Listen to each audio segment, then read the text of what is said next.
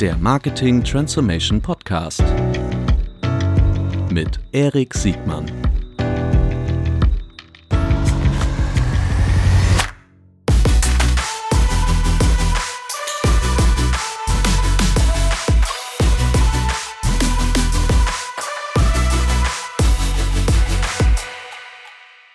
Herzlich willkommen zu einer neuen Folge des Marketing Transformation Podcast. Heute mit Manuel Hinz. Herzlich willkommen, Manuel. Moin, Erik. Wir hatten dich ja schon mal zu Gast. Du bist einer der ausgewiesenen Experten, wenn es darum geht, äh, Software und CRM zusammenzubringen. Äh, ich weiß gar nicht mehr, in welcher Folge du äh, warst. Vielleicht schon mehrere. Das werden wir später recherchieren. Vollkommen egal. Heute sprechen wir über ein ganz besonderes Thema, nämlich über die Rainmaker und Gatekeeper im Softwarevertrieb. Wir meinen Unternehmen wie Gardner, Forrester, aber auch so Plattformen wie Capterra, G2 äh, und viele anderen, die so ein bisschen ein Marketingphänomen sind, weil sie auf beiden Seiten des Marktes einen riesen Einfluss haben. Sie schaffen Kategorien, sie äh, lenken Nachfrage. Ähm, und wir haben uns vorgenommen, so über, das ist ein Thema, was mich schon ganz lange interessiert, wo man, glaube ich, wahnsinnig viel lernen kann, auch für Bereiche, die nichts mit B2B-Vertrieb zu tun haben. Ähm, uns vorgenommen, dass wir einmal so die Makroebene betrachten und danach nochmal die Mikroebene. Was bedeutet das eigentlich für, für Software-Vendoren wie auch ihr ja einerseits? Ähm, das sind so die, die zwei Kapitel, die wir heute besprechen wollen. Aber bevor wir loslegen, lieber Manuel, stell dich bitte nochmal kurz selbst vor. Sehr gerne. Ähm, ja, ich bin Manuel, ich bin äh, einer der Gründer und Geschäftsführer von äh, Crossing Age aus Berlin. Wir haben 2015 die Firma dort gegründet als ähm, Customer Data Plattform, die wir bauen. Also wird von der Deutschen Bahn zum Beispiel genutzt, um die Entscheidung bei uns zu treffen, welcher Kunde soll eigentlich welche Kampagne über welchen äh, Marketingkanal bekommen. Dafür sind wir äh, die zentrale Plattform und haben seit letztem Jahr auch ein äh, Büro in Hamburg, da wir mit der Firma G-Predictive gemerged sind und jetzt gemeinsam als Customer Data und Prediction Plattform unter dieser gemeinsamen Marke äh, Crossing Edge weitermachen. Bin seit elf Jahren in der Berliner Startup-Szene, habe mich in der Zeit viel mit Marketing-Themen beschäftigt und äh, genau, jetzt seit sechs Jahren halt mit dem Bereich Marketing-Technologie mit der eigenen Firma. Ja, und kennst dich wirklich super gut aus, nicht nur natürlich in deinem engeren äh, Zirkel der der, der Marketing, insbesondere der CRM-nahen Technologien, sondern überhaupt im, im, im Softwarevertrieb und Software weiterentwickeln von, von Marketing- und Vertriebsstrukturen.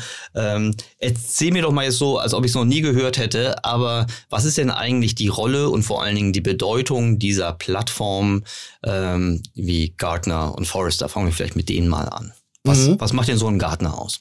Genau, also ich vermute mal, dass äh, jeder, der sich im Marketingbereich irgendwie beschäftigt, äh, über diese beiden Namen schon mal gestolpert ist.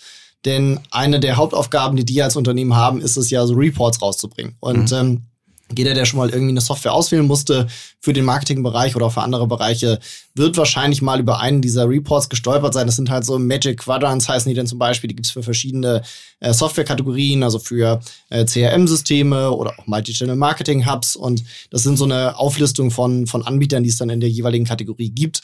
Und äh, genau, diese Reports gibt's dann halt von, äh, von Gartner und von Forrester. Das heißt, die sind im, im Wesentlichen ja Research-Unternehmen, ähm, Beratungsunternehmen, die solche Markt, äh, Marktanalysen erstellen und Unternehmen zur Verfügung stellen. Das äh, ist nicht kostenlos, sondern äh, die haben sogar ein so gutes Geschäftsmodell, dass die auf zwei Seiten Geld verdienen. Die arbeiten nämlich äh, einmal mit den Softwareanbietern, also so Firmen wie uns zum Beispiel, ähm, auf der einen Seite und arbeiten auf der anderen Seite mit ähm, tatsächlich nachher auch den Käufern von dieser Software. Also in, in der Regel großen Unternehmen. Ähm, die Dienstleistung von denen ist auf beiden Seiten nicht ganz billig. Das heißt, ähm, wenn ich jetzt irgendwie als Einzelperson ein, ein E-Mail-Tool einkaufen möchte, dann werde ich in der Regel nicht mit denen arbeiten. Aber alle großen Konzerne zum Beispiel haben in der Regel Gartner-Lizenzen, um ihre Software-Einkaufsprojekte äh, besser zu gestalten. Und äh, das ist deren Geschäftsmodell. Das heißt, die verdienen sowohl von den Anbietern als auch von den, ähm, von den Käufern.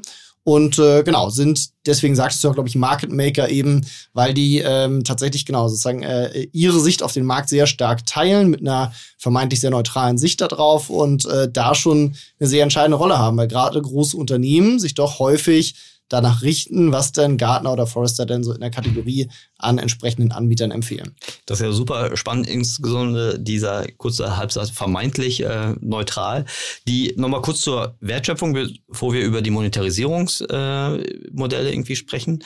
Die äh, Wertschöpfung ist ja auf der anderen Seite schon Orientierung und Sicherheit zu geben. Ne? Also auf der einen Seite sorten die, sortieren die Software-Kategorien äh, anbieterübergreifend ein, äh, erklären dem geneigten Nachfrager ExpertInnen, äh, wofür diese Kategorie äh, da ist und machen ein, ein Ranking qualifiziert der einzelnen Anbieter.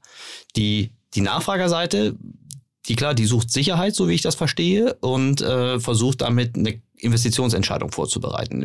Ist das halbwegs richtig? Ja, exakt, genau. Also die sucht Orientierung. Also gerade im großen Konzern äh, ist man ja eher auch auf einer Fehlervermeidungsstrategie häufig unterwegs. Mhm. Das heißt, ähm, dem Mitarbeiter geht es darum, eine Entscheidung zu treffen, die, wo er die größtmöglichste Sicherheit hat, dass die auch nicht als Fehler angesehen wird, dass das die passende Entscheidung ähm, Auswahlentscheidung auch für das Unternehmen ist. Und äh, da gibt es so einen Gartner-Report zum Beispiel, wo man da sagen kann, ja, ich habe ja hier mein, mein äh, Research gemacht, äh, ich habe äh, hab mich genau informiert und das äh, äh, sozusagen renommierte Forschungshaus oder Researchhaus Gartner sagt hier, in, in dem Bereich, wo wir einkaufen, sind das die drei Top-Anbieter. Wenn ich die auf die Liste packe, dann kann ich ja schon mal keinen großen Fehler machen. Also deswegen sehen wir das ja häufig bei großen Unternehmen, ähm, genau, dass die sich sehr stark auf solche Reports stützen und dann auch diese Sicherheit sich darüber ähm, ins Haus holen. Genau, das ist der, der Treiber auf der Seite, auf der Anbieterseite ist es ja natürlich der, ähm, der Treiber genau Zugang zu diesen Kunden zu bekommen. Damit werben Gartner und Forrester auch.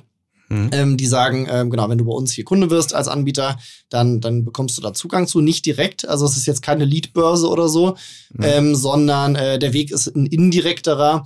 Die Analysten, das sind ähm, das ist eine spezielle Rolle bei diesen bei Gartner und Forrester, die arbeiten in der Regel mit den Käufern, also mit den großen Firmen zusammen und beraten die auch, äh, ne, besprechen mit denen, was, was für Software es da gibt und welche Kategorien und was man sich vielleicht Neues auch mal anschauen soll.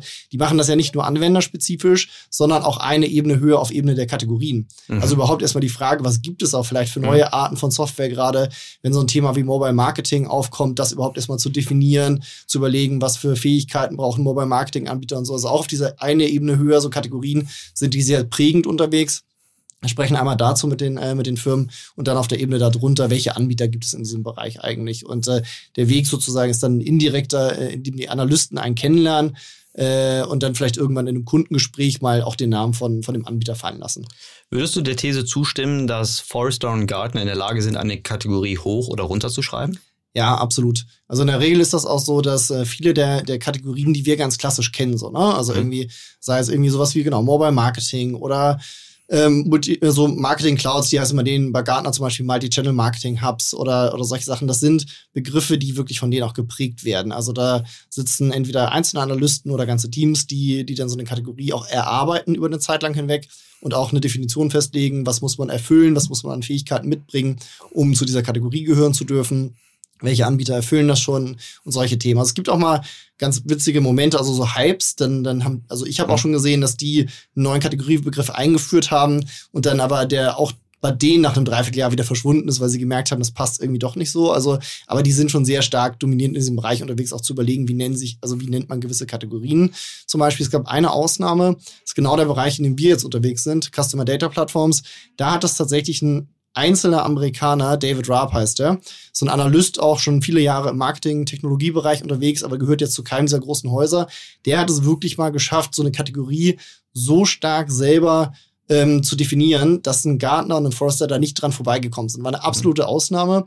Der hat das sehr schlau gemacht, hat da war sehr früh an dem Thema dran, hat dann auch ein CDP-Institut gegründet, mhm. um das alles sozusagen zu untermauern und äh, hat es tatsächlich geschafft, denen eine Kategorie aufzudrücken, könnte man sagen. Und die haben es dann auch übernommen und haben dann auch den Research dazu gemacht und auch viele, ähm, äh, genau, viele Berichte dazu veröffentlicht. Aber in dem Fall kamen die Kategorien halt nicht von denen, das ist aber eher die Ausnahme. Also die sind auch sehr kategorieprägend ansonsten unterwegs und deswegen, äh, genau, großer Einfluss darüber, wie der Markt überhaupt aussieht und wahrgenommen wird. Mhm. Wenn man auf der Nachfragerseite ist, dann ähm, begegnen ein natürlich auch die, die, die Waves und, und Quadranten, also die, die, die Forrester und Gartner-Publikationen äh, sehr oft auch, weil die Vendoren, also die Verkäufer damit werben. Ne? Wir sagen, ja, jetzt äh, Unternehmen XY ist jetzt irgendwie Visionary oder irgendwie Leader, Schnick, Schnack, Schnuck ähm, und promotet damit äh, den Report promotet damit auch indirekt seine Wettbewerber, ähm, macht damit Lead-Gen und sagt, hier, kriegt diesen Report äh, vermeintlich gratis gegen deine E-Mail-Adresse. Und so gibt's auch so eine Art selbstverstärkenden Effekt, wenn ich das richtig verstehe. Wie, wie sieht das aus der Vendorenseite? Also Vendoren, ich nehme mich an, zahlen Lizenzen dafür, dass sie mhm. diesen Reports dann verbreiten äh, dürfen.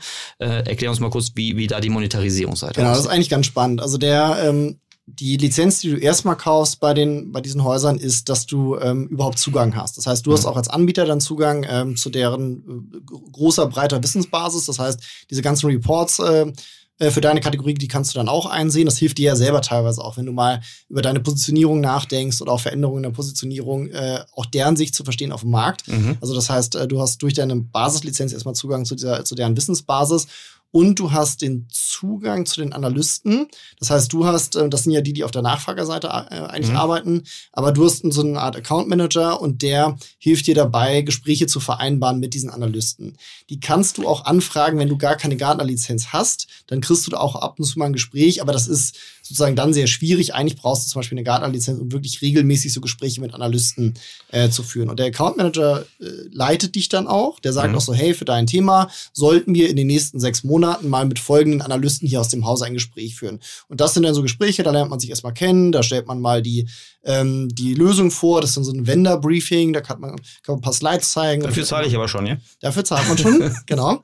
Die Software auch mal zeigen und es geht dann darum, sich so ein Winning-Team zusammenzustellen. Also tatsächlich sich so eine Gruppe von Analysten zu suchen, äh, mit denen man besonders gut kann, auch tatsächlich. Und die vielleicht einen auch irgendwie spannend finden, das merkst du ja in den ersten Gesprächen auch. Und äh, das ist tatsächlich sehr strategisch. Man muss auch wirklich Zeit als Anbieter rein investieren, mhm. ähm, um dann eine Beziehung aufzubauen. Ich, als wir das damals gemacht haben, ging das so weit, dass ich auch bewusst zum Beispiel zu einem Gartner-Event in die USA geflogen bin, nur um endlich mal persönlich diesen einen Analysten äh, kennenzulernen und da auch mal ein Gespräch zu führen, mit dem ich ähm, äh, über die äh, Zeit vorher schon eine gute Beziehung irgendwie aufgebaut hatte und auch festgestellt hatte, der findet unser Thema ganz spannend. So, also es ist wirklich Relationship Building, was du da betreiben musst. Was wäre passiert, wenn du das nicht getan hättest?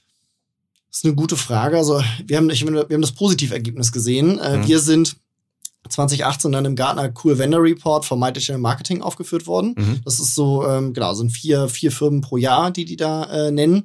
Und davon waren wir einer in 2018. Und ähm, das war, glaube ich, sehr stark auch äh, aufgrund von äh, sozusagen äh, des Anstoßes dieses Analysten, den ich dann auch getroffen habe, der uns irgendwie gut fand und der auch diese Kategorie dann betreut hat am Ende mit. Ähm, genau, das ist tatsächlich auch der höchste Report zum Beispiel, in den wir hätten kommen können. Denn es gibt ja die, die klassischen Reports, die jeder kennt, diese ähm, Magic Quadrants, die haben gewisse Umsatzgrenzen. Und je prominenter diese Kategorie ist, desto höher sind diese Umsatzgrenzen auch. Das heißt, als damals noch junges Unternehmen, da waren wir ja gerade drei Jahre alt, hätten wir gar keine Chance gehabt, in so ein Magic Quadrant zum Beispiel reinzukommen. Also deswegen war das für uns so das höchste der Gefühle, was wir bei Gartner zu dem Zeitpunkt erreichen konnten.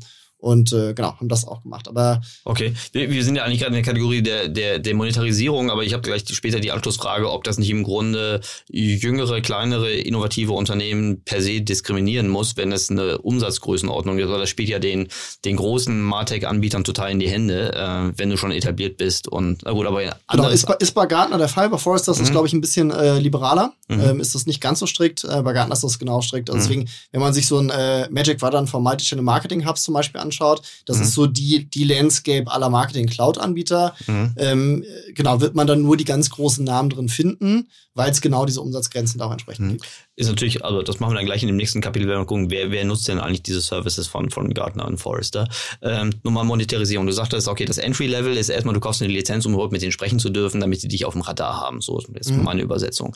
Was ist das nächste Level?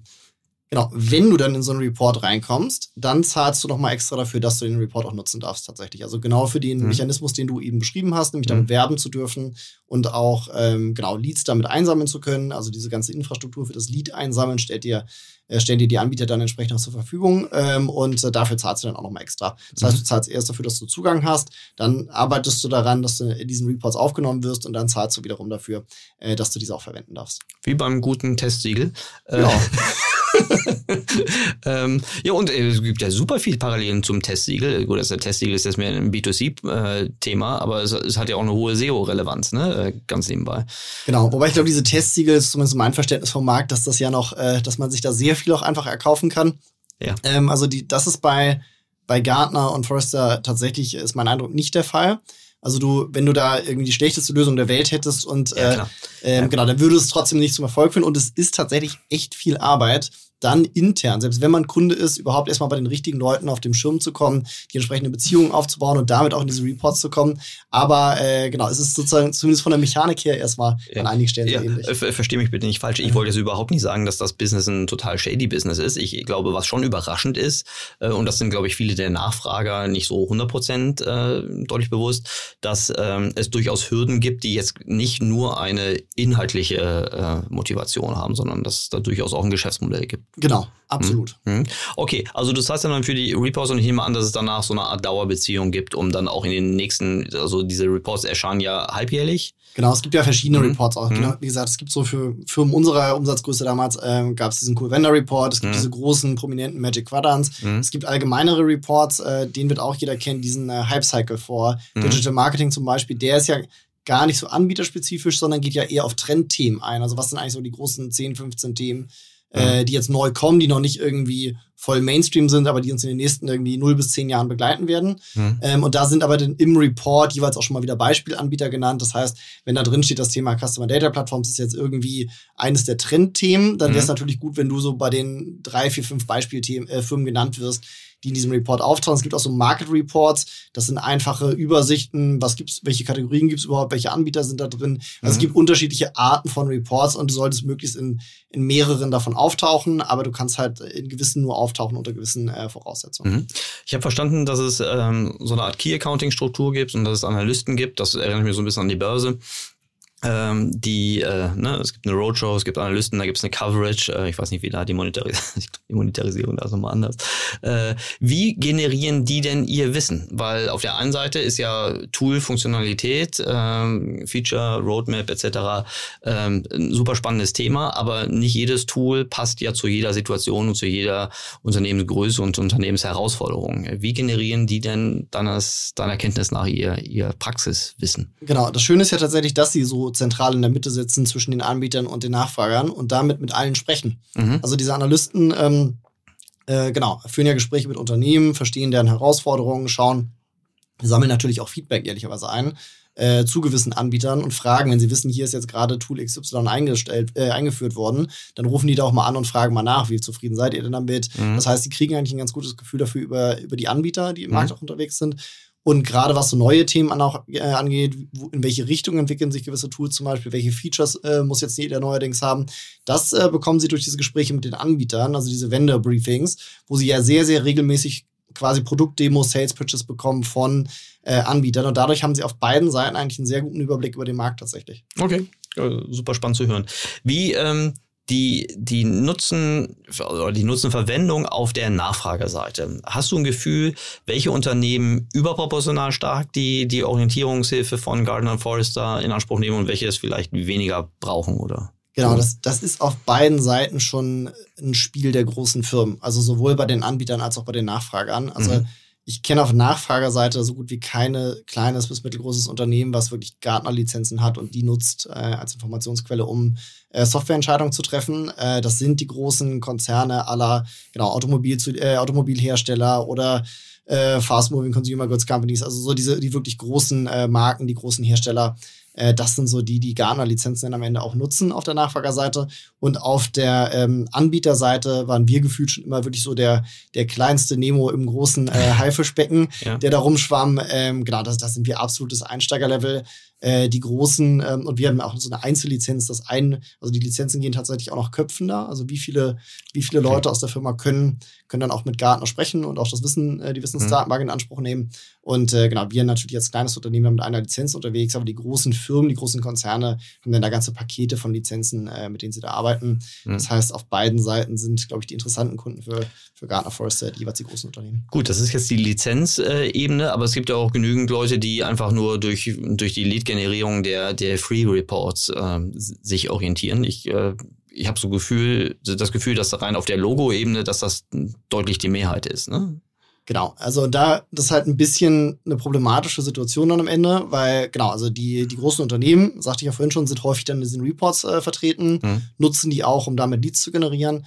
Und wenn man sich dann diesen Report darunterlädt und äh, sieht man da drin, genau, vielleicht äh, sozusagen Adobe für das ganze Thema Marketing Cloud oder Salesforce mhm. ähm, und sieht halt die nächsten acht größeren auch noch. Mhm. Wenn man, wenn man in dem Bereich unterwegs ist, dass man sagt, Sicherheit ist mir am wichtigsten, ich will einen großen Anbieter, dann ist das sicherlich sozusagen die vollständige Auswahl. Wenn man jetzt aber sagt, ich will vielleicht auch die nächste Generation mal kennenlernen von diesen Tools, bisschen progressiver sein, dann wirst du diese Anbieter in der Regel in diesen, äh, in diesen Reports, in diesen großen nicht finden. Das heißt, es ist eine eingeschränkte Sicht auf den Markt aus meiner Sicht halt sehr stark selektiert auf die großen Anbieter am Ende. Mhm. Und von der Nachfrageseite, wie sieht es da aus? Ähm, also Kunden, die die Tools einkaufen und wirklich äh, einsetzen? Genau, das sind, sind halt auch die großen. Ne? Also ja. deswegen sagte ich ja, da trifft das große Nachfrageunternehmen, das mhm. große Anbieterunternehmen in der mhm. Regel. Mhm. Ähm, genau, mhm. das ist so.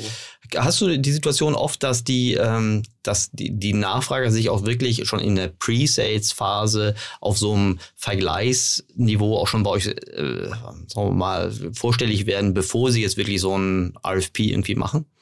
Das ist tatsächlich so. Ähm, genau, also die, wenn jemand, also gerade aus dem Konzern, wenn die anfangen, solche Entscheidungen mhm. oder solche Software-Entscheidungsprozesse zu starten, dann mhm. haben die in so einer Inspirationsphase am Anfang sehr früh schon mal so einen Report in der Hand. Mhm. Ähm, das, äh, genau, das heißt, das ist in gewisser Weise vorgeprägt ähm, auch an der Stelle. Und ähm, genau, und dann musst du schon irgendwie, also wenn du jetzt nicht Teil des Reports bist, die mhm. auf anderen Wegen schon mal Kontakt mhm. gehabt haben, um überhaupt die Chance zu haben, auf so eine Shortlist zu kommen. Mhm. Das heißt, wenn dann ein Auswahlprozess ist für eine, für eine Marketing Cloud, kannst du eigentlich sicher sein, dass zumindest auf der Longlist mhm. automatisch die ganzen Anbieter landen, die Teil von so einer mhm. Wave oder so einer Magic Quadrant sind. Mhm. Ähm, äh, und als kleinerer Anbieter musst du halt vorher schon deine Lobbyarbeit gemacht haben. Die müssen dich eigentlich schon kennen, weil ansonsten landest du nicht auf der Longlist, nicht am Ende auf der Shortlist und wirst nicht eingeladen, überhaupt äh, an dem Prozess teilzunehmen. Mhm. Und das ist ein Automatismus am Ende schon, wenn du in diesen Reports drin bist, ja. Krass. Die, ähm, also ich glaube, zum, zum Thema Gatekeeper ähm, haben wir schon eine ganze Menge erfahren. Ähm, jetzt nochmal zu dem Thema Rainmaker. Die ähm, ist es richtig, dass so eine so, eine Lead-Generierungsplattform für euch auch ein Riesenproblem löst, also ihr, ihr Softwareverkäufer, weil ihr klar, ihr habt tolle Tools, ähm, ihr habt auch tollen Content, aber wenn keiner eure Tools irgendwie oder das, wenn keiner das Problem, was ihr löst, so richtig einschätzen kann, ähm, dann gibt es auch weniger Nachfrage für eure Tools, erstmal ganz einfach äh, gesagt. Ähm, helfen die euch auch bei der bei dem bei der Problematisierung von von von, von Problemen und und den dazugehörigen Lösungen, um eure Software wirklich auch besser zu platzieren?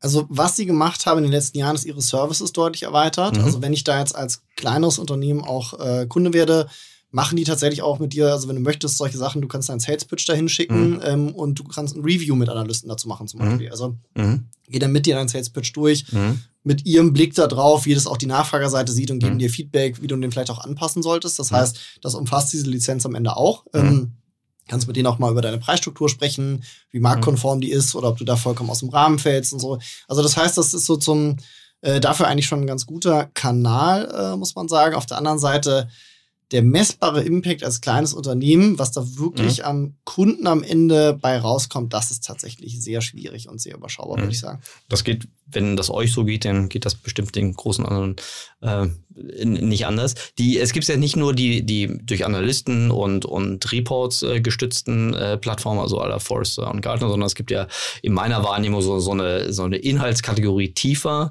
die Classifieds der, der Softwarewelt, wenn man so sagen darf. Also die, damit meine ich die äh, Capterras und äh, G2s dieser Welt. Ich glaube, Capterra gehört auch zu Gartner seit ein paar ja. Jahren.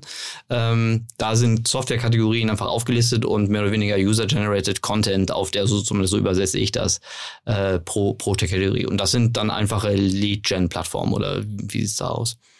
Genau, das sind Lead-Gen-Plattformen. Ähm, genau, Capterra, also mal eigenständige Unternehmen gestartet worden, dann mhm. äh, genau Capterra von Gartner äh, irgendwann aufgekauft worden. G2 Crowd ist sogar von einem Deutschen mitgegründet worden, der in Amerika mhm. lebt.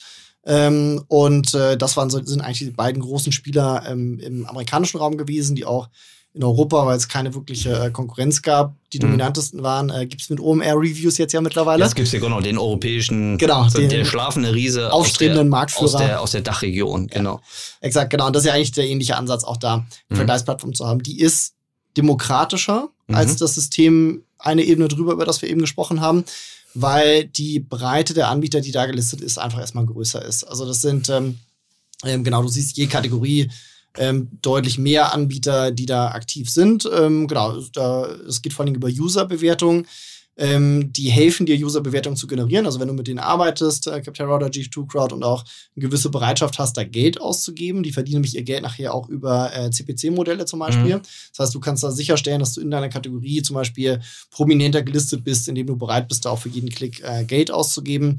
Und die Voraussetzung dafür, dass es als Anbieter natürlich Sinn macht, ist, dass du auch ein ordentlich gepflegtes Profil hast mit entsprechenden Reviews über deine äh, Software. Und da unterstützen die dich auch durch, da wird ja mit Incentives auch gearbeitet, macht OMR Review ja auch, mhm. äh, der klassische Amazon-Gutschein ähm, um deine, ja. deine äh, User dazu zu bewegen, da auch diese Reviews zu schreiben. Und wenn dein Profil dann einen gewissen, einen gewissen Umfang hat und äh, gewisse Anzahl von Reviews, dann macht es halt auch Sinn, äh, mit der Bewerbung anzufangen. Das ist so die Logik dahinter. Ich verstehe das aus einer Anbietersicht, ähm, dass das zu einer Demokratisierung beiträgt, weil die Eintrittsbarrieren deutlich geringer sind, bis gar nicht vorhanden. vorhanden. Äh, mich macht das aber aus so einer, aus so einer qualitativen äh, Perspektive, macht mich das echt fertig, weil so ein bisschen aus meiner Sicht das Üble, was schon in der Produktbewertung oder bei der Filmbewertung stattfindet, dass das eine Bewertung muss ja von einem Kontext oder im Rahmen einer Segmentierung irgendwie auch stattfinden. Also ich finde bei den, bei den Capterras und den G2s dieser Welt und auch ein bisschen bei OMR Review muss man sagen, das ist ein, ich finde ich, richtig gutes Produkt, was, was ja noch relativ jung ist, aber trotzdem sieht man auf, auf diesen Classifieds äh, Software äh, Orientierungshilfen, äh, wie groß die Unterschiede in der Anwenderschaft sind. Ne? Da ist dann, keine Ahnung, im ESP, also im E-Mail-Service-Provider-Bereich, äh, dann der, der, das eine Personenunternehmen neben, neben einem Großkonzern und klar haben die andere Ansprüche und trotzdem gibt der eine irgendwie drei Sterne und der andere fünf boah, da würde ich ja sagen, das ist mir jetzt nur eine sehr oberflächliche Hilfe. Ich teile deinen Eindruck. Also mir fällt es auch schwer, äh, Software-Einkaufsentscheidungen auf Basis von diesen Plattformen zu treffen. Mhm. Ähm, ich sehe das genau wie du. Der Kontext ist je nach Bewertung, je nach Anbieter ein ganz anderer. Da, genau, das der,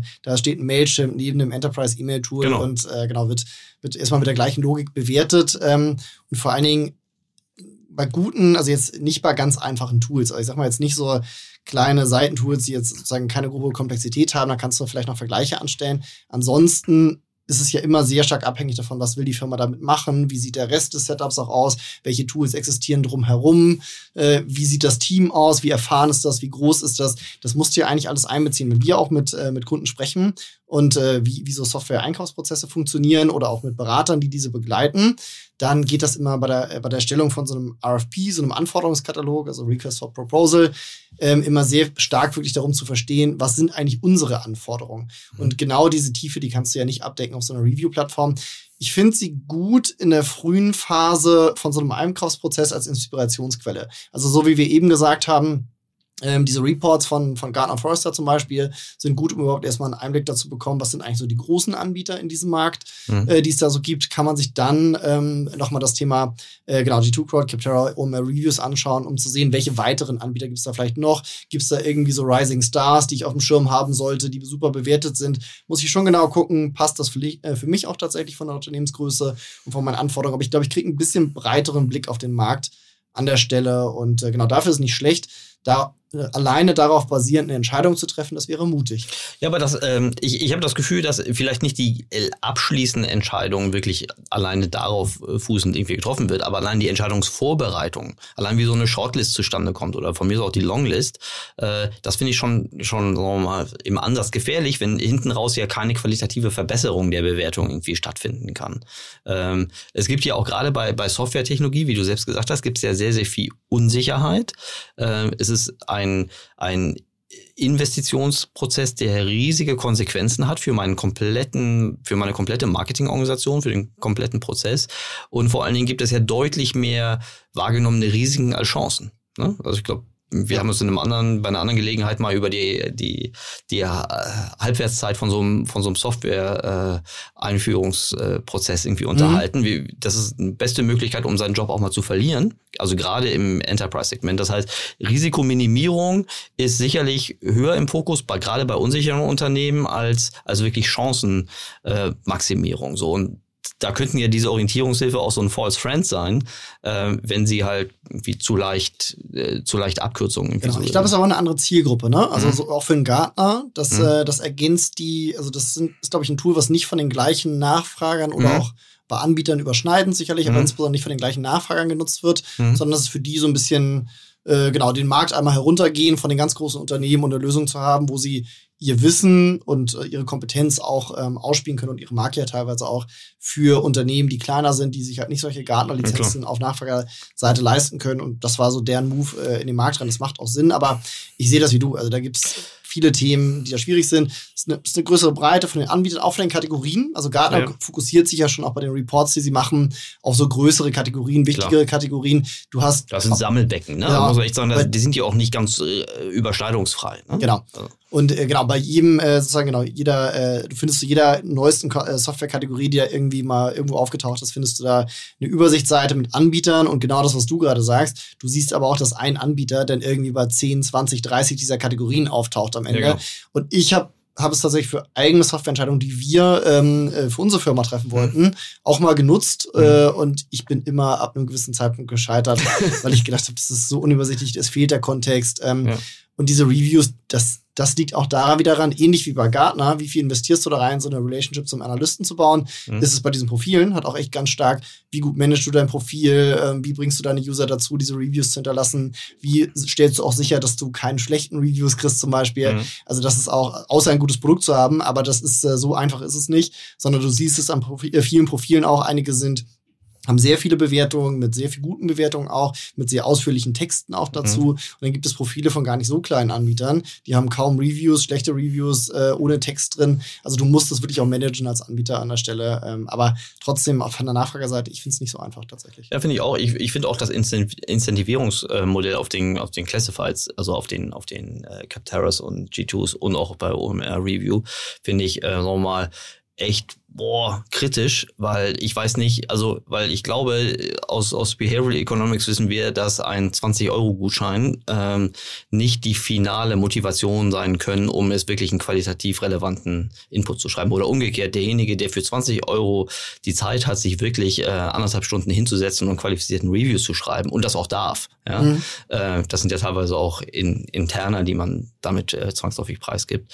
Also da habe ich, da, da sehe ich jede Menge Fragezeichen. Aber ist nicht mein Problem. Ähm, oder umgekehrt, das sind ja super erfolgreiche Geschäftsmodelle. Ne? Also G2 ist ja, glaube ich, äh, so mal substanziell hoch äh, bewertet.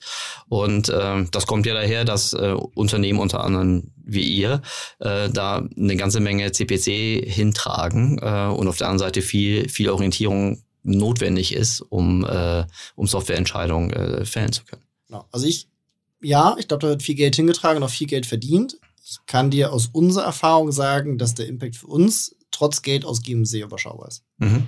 Ihr seid ja jetzt aber auch ein Tool, was jetzt irgendwie kein Massenprodukt ist. Das ist jetzt nichts etwas, was, was, wo ich mir, was ich, eine SaaS-Lizenz, wo ich dann irgendwie 40 Euro pro Seed und Monat irgendwie äh, zahle, sondern ihr seid ja eher auf der komplexeren Seite gebaut, was ähm, typisch für eine CDP ist, äh, aber es gibt ja auch noch andere, so der ESP oder der äh, äh, das, das einfache äh, einfach Shop-System als Beispiel äh, verkauft natürlich viel viel größere Mengen für ein kleineres Ticket als ihr. Ne? Genau, ich glaube, dafür machen, könnten solche Plattformen sogar Sinn machen. Mhm. Sie sind leider nicht so richtig gestrickt, glaube ich, dafür, äh, mhm. um das ähm, zu ermöglichen, weil, weil sie halt dieser bunte, dieses bunte Sammelbecken von allen Anbietern sind. Mhm. Eigentlich müsste man, äh, genau, aber, aber in so gewissen Bereichen, zum Beispiel E-Mail-Tools für kleine Unternehmen mhm. oder kleinere Unternehmen noch. Also mhm. wenn man da so ein Mailchimp hat und mhm. einen SendGrid und einen Sendblue und wie sie alle heißen mhm. heutzutage, die sind ja alle relativ vergleichbar. Mhm. Ähm, und äh, sozusagen genau. Und äh, da eine gute Übersicht mal zu haben, wo vielleicht auch insbesondere die Unterschiede nochmal deutlich werden, sei es beim Preis, aber auch in Funktionalitäten, die der eine äh, anbietet und der andere vielleicht nicht. Ich glaube, dafür gute Übersichten zu haben, das ist schon hilfreich.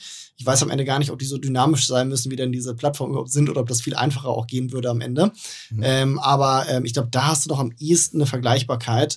Ähm, bei unseren Prozessen oder Verkaufsprozessen geht es am Ende auch, geht es natürlich auch um die Software, aber es geht auch um solche Themen wie Implementierung, Klar. Service, ähm, und solche Themen. Und äh, das kannst du über solche Vergleichsplattformen gar nicht, äh, gar nicht abdenken. Ja, das ist ja hochindividuell und hängt ja immer sehr stark auch vom Nachfrage ab. Ne? Ja. Äh, okay, das verstehe ich. Wenn du jetzt, ich höre bei dir raus, dass du dein Geld jetzt da nur sehr sparsam äh, hinträgst.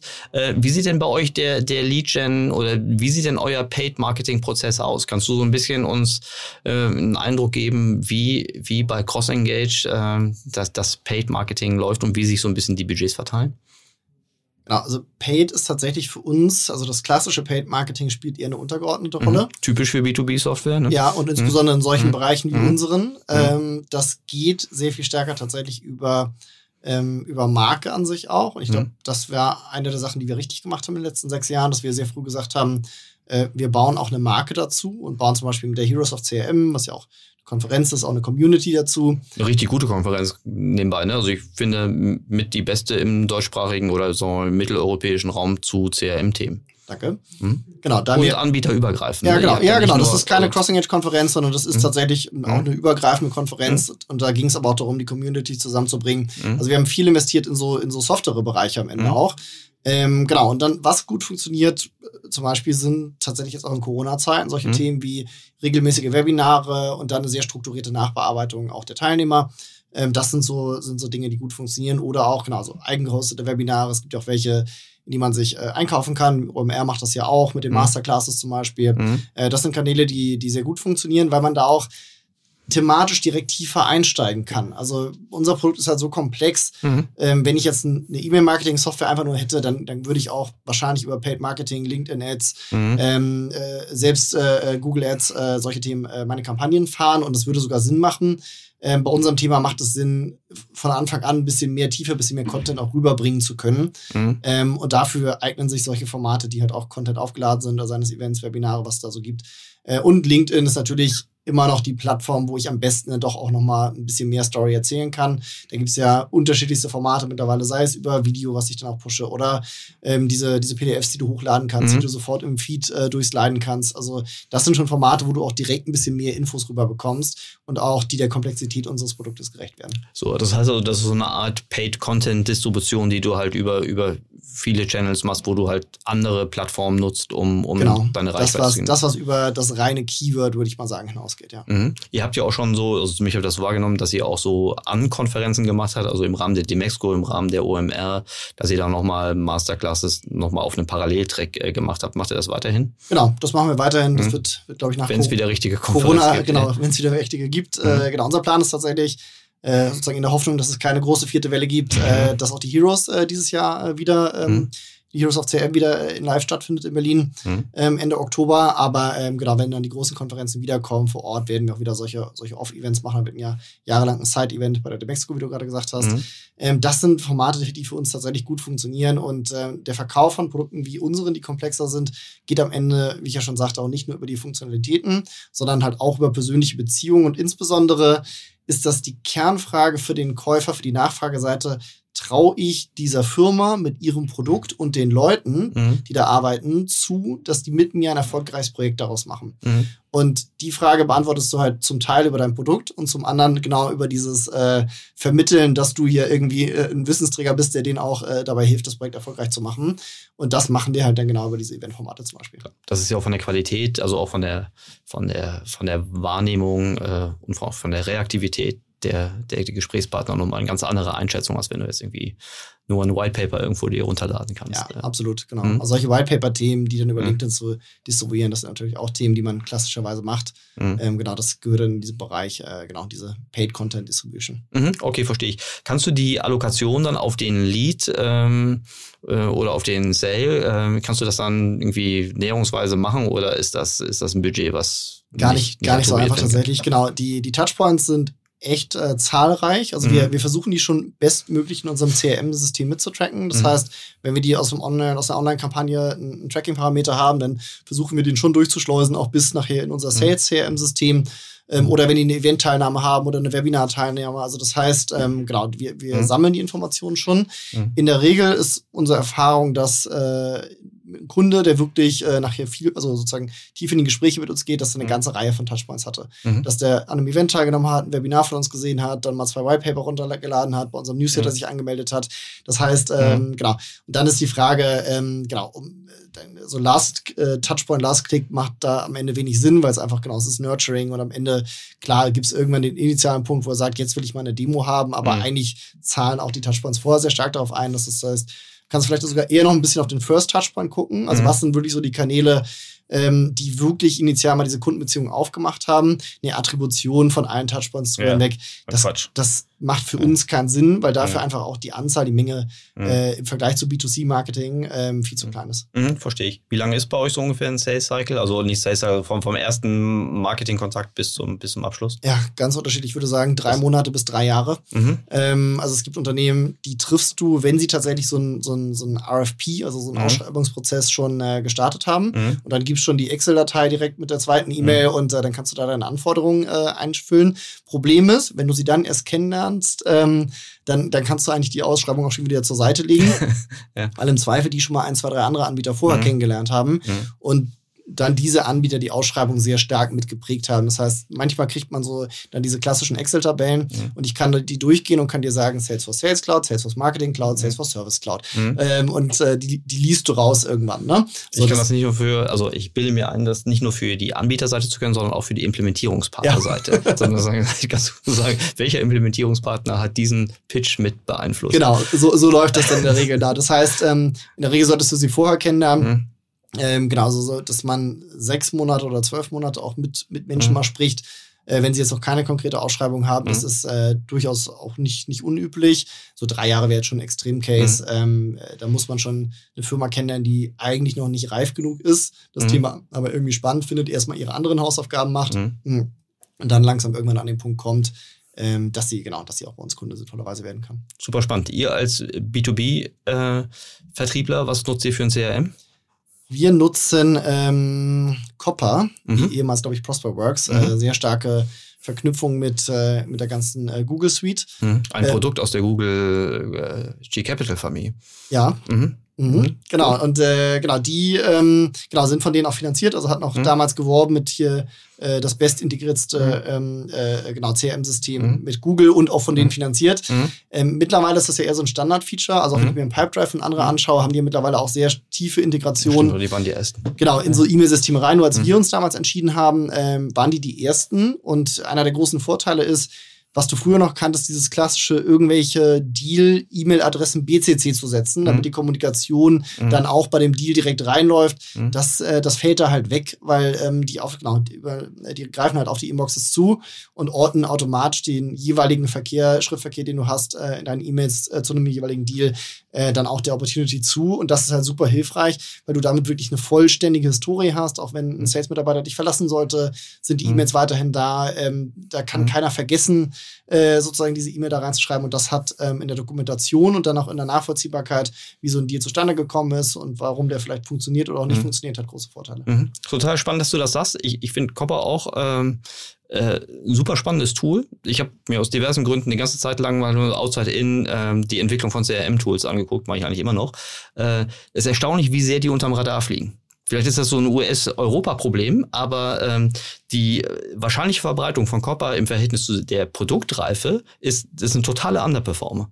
Das stimmt. Ja. Witzig, ne? Also in, Bei in Europa Bei einer Google ne? Company, ja, genau. Aber das Ja. könnte auch echt so ein, so ein, so ein, so ein ich will nicht sagen typisches, aber ein zu erwartendes Problem äh, sein, dass die sich ihre Märkte anders fokussieren. Genau, also ich arbeite auch noch mit äh, Pipedrive tatsächlich. Mhm. Ich habe äh, für meine ganzen Investorenteam Mhm. äh, habe ich ein äh, Pipedrive für mich alleine noch Ein im Laufen. Parallel-CRM-System. Parallel CRM-System, ja. weil ich die Investorenthemen ungern in unserem Sales CRM-System vermischen möchte. Ja, gute Idee. Und deswegen nutze ich beide parallel und muss Mhm. aber auch sagen, als europäischer Anbieter ist, ist Pipedrive einfach schon echt äh, ein starker Anbieter. Sehr gut. Das wird Freund Schresemeyer sehr gerne hören. Der war äh, hier in der Folge davor, glaube ich, drin. Wir haben mal ein bisschen CRM-Schwerpunkt. Ähm, sehr gut. Äh, wahnsinnig spannend. Ich habe schon wieder wahnsinnig viel gelernt. Ähm, Manuel, was war in den letzten zwölf Monaten oder den letzten 18 Monaten von mir aus deine beste und was war deine schlechteste Entscheidung? Beste Entscheidung sicherlich der Merger mit G-Predictive. Mhm. Ähm, ist ja was, was wir, genau, worüber wir lange nachgedacht haben, Mhm. drüber gesprochen haben und äh, uns fehlte, also wir waren ja schon äh, ausgereiftes System, was das ganze Thema so Konsolidierung von Kundendaten anging und dann auch die Entscheidung, welcher Nutzer soll eigentlich welche Kampagne über welchen Kanal bekommen. Das, das hat, dafür hatten wir schon viel Software. Mhm. Aber die Intelligenz, nämlich wie gut ist diese Entscheidung, die dann da auch getroffen wird, die saß immer vor dem Computer Mhm. ähm, und schwankte damit dann halt auch äh, Mhm. stark. Ähm, und jetzt mit dem Element von T-Predictive, äh, die diesen Predictive Modeling äh, Tool entwickelt haben, womit äh, Customer Lifetime Values oder Abwanderungswahrscheinlichkeiten, also Churn Scores und sowas berechnet werden kann. Äh, genau, gibst du da viel mehr Intelligenz mit bei dieser Entscheidung Mhm. und transformiert unser System von einem regelbasierten System auch zu einem, zu einem intelligenten System. Und äh, das war sicherlich die beste Entscheidung. Die schlechteste Entscheidung hängt vielleicht damit zusammen, Äh, das war so ein bisschen zu unterschätzen, wie aufwendig dann doch so eine Post-Merger-Integration ist, mhm. ähm, wenn man zwei Firmen zusammenbringt. Ähm, man denkt ja so Elefantenhochzeiten, da weiß man ja, die, die waren immer aufwendig, Daimler mhm. und Chrysler und andere, aber ähm, auch so eine, im Gegensatz zu Daimler Chrysler, bei uns sicherlich eher Mäusehochzeit, ja. ähm, also keine Elefantenhochzeit, hat doch auch ihre Komplexität und hat uns äh, schon echt einige Monate begleitet. Und äh, das, das haben wir an einigen Stellen sicherlich auch ähm, unterschätzt. Ja. Ähm, sind jetzt aber glücklicherweise an einem Punkt, dass wir sagen können, da sind wir äh, an einem sehr guten Punkt angekommen und können uns jetzt auch wieder stärker dann auf die Themen konzentrieren. Super. Sag mal, eine, sag, sag mal eine konkrete Sache, die du jetzt in der, im, im Rahmen der Merger ist ein spannendes Thema. So, gehört ja auch keiner zu. Die, äh, und Björn war ja hier auch schon, schon, schon Gast. Äh, wir können die gleiche Frage bei der nächsten Gelegenheit auch mal fragen. was ist so eine Sache, die du sagst, boah, hätte ich das vorher gewusst, da wäre ich ganz anders rangegangen?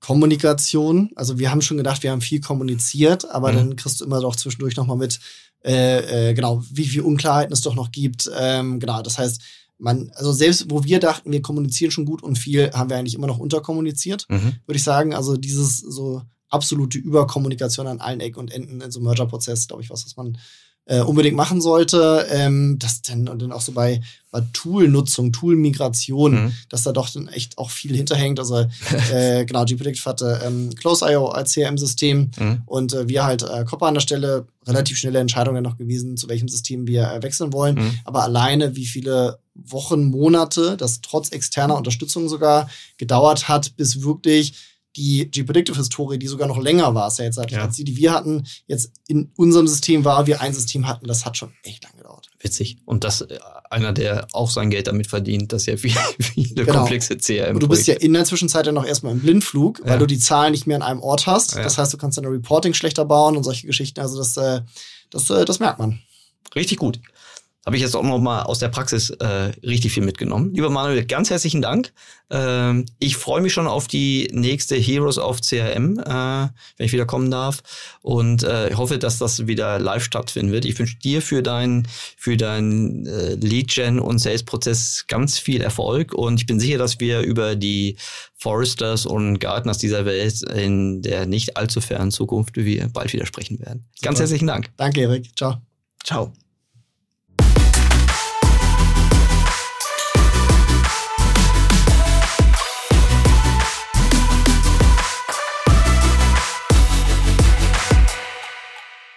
Dieser Podcast wird produziert von Podstars